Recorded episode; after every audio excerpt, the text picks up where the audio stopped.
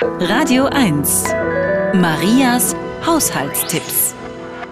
Preisetiketten lassen sich leichter von der Ware ablösen, wenn man sie mit etwas Speiseöl betupft, einwirken lassen und dann ablösen.